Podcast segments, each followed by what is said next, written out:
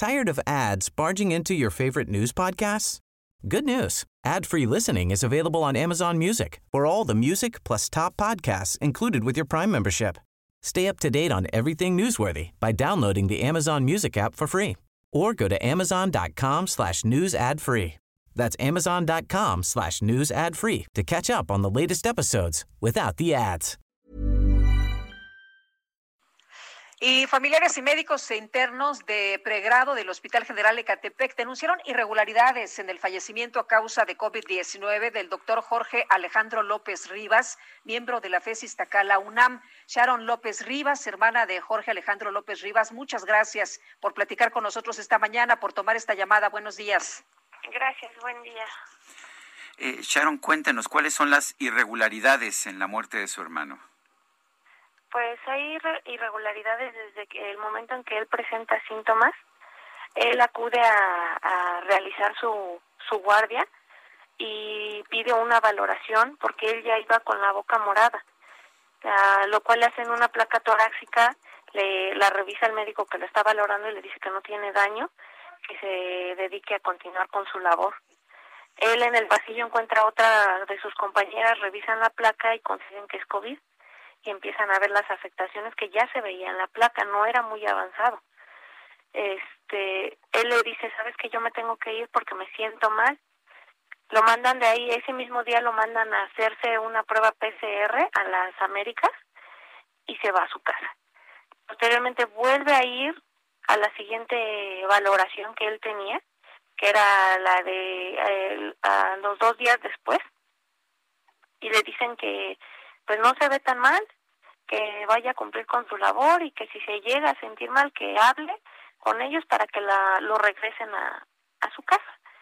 Vuelve a hablar con sus compañeros, les explica la situación, él decide regresarse a casa, mientras que la jefa de enseñanza le dice que si él no tiene una prueba PCR o algo que, que ampare que él está enfermo, este este, pues le iban a le iban a lo iban a poner como inasistencias a su a su labor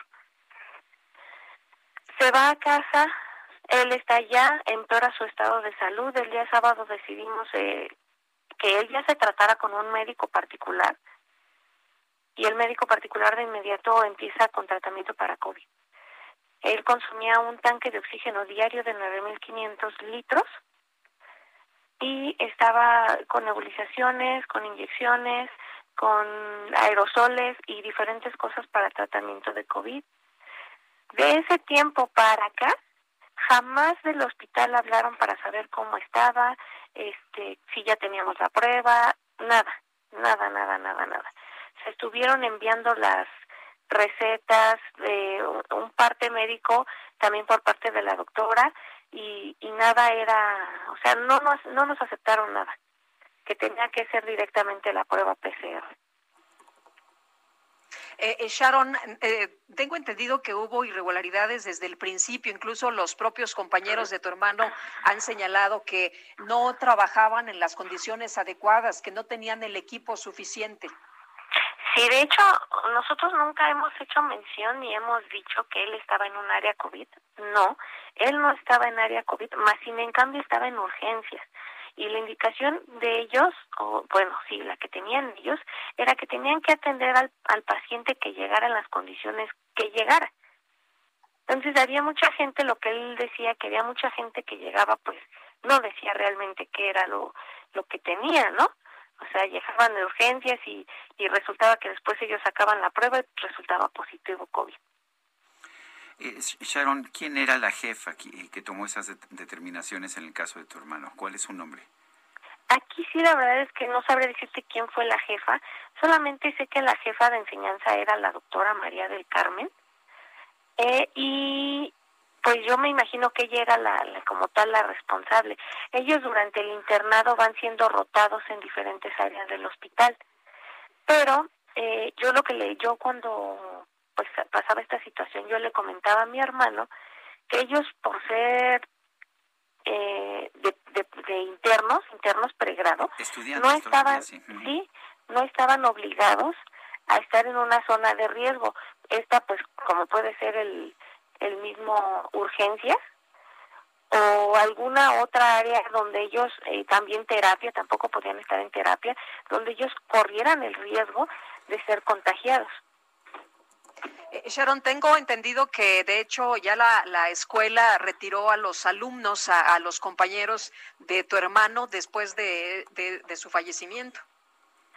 Sí, sí, ya posteriormente que ya fallece mi hermano, la UNAM emite comunicado para pues hacer mención que retira a, todos los médicos pasantes.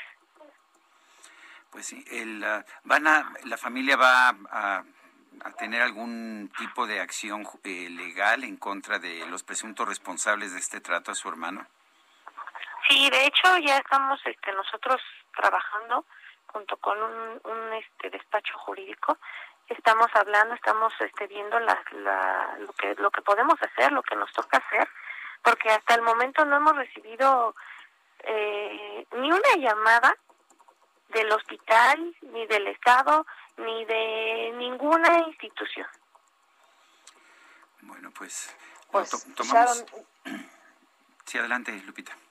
No, gracias por, por platicar con nosotros. Vamos a estar muy, muy atentos y pues un abrazo de Sergio y, mío y pues lamentamos, lamentamos la, la pérdida de Jorge Alejandro. Sí, nada más quiero también hacer, hacer un comentario. Mi papá ingresó a hospitalización eh, antier por, por COVID. Eh, lo, no, lo tenemos grave. Él está, el reporte que nos dieron es neumonía complicada por COVID.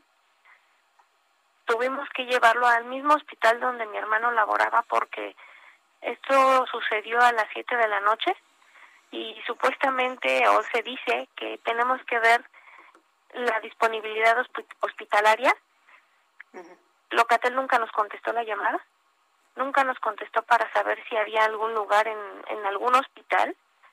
Eh, por medio de compañeros de, de Jorge, eh, nos, nos apoyaron para meterlo ahí donde está él ahorita, mi papá, y, y no sabemos, la verdad te seré honesta, tenemos miedo, tenemos miedo de que esté ahí, porque pues pues no sé, o sea, te pues, a lo mejor esperamos que, que todo salga bien. Yo sé que son mismos compañeros de Jorge los que lo están atendiendo, los que lo están viendo, pero pues sí es preocupante.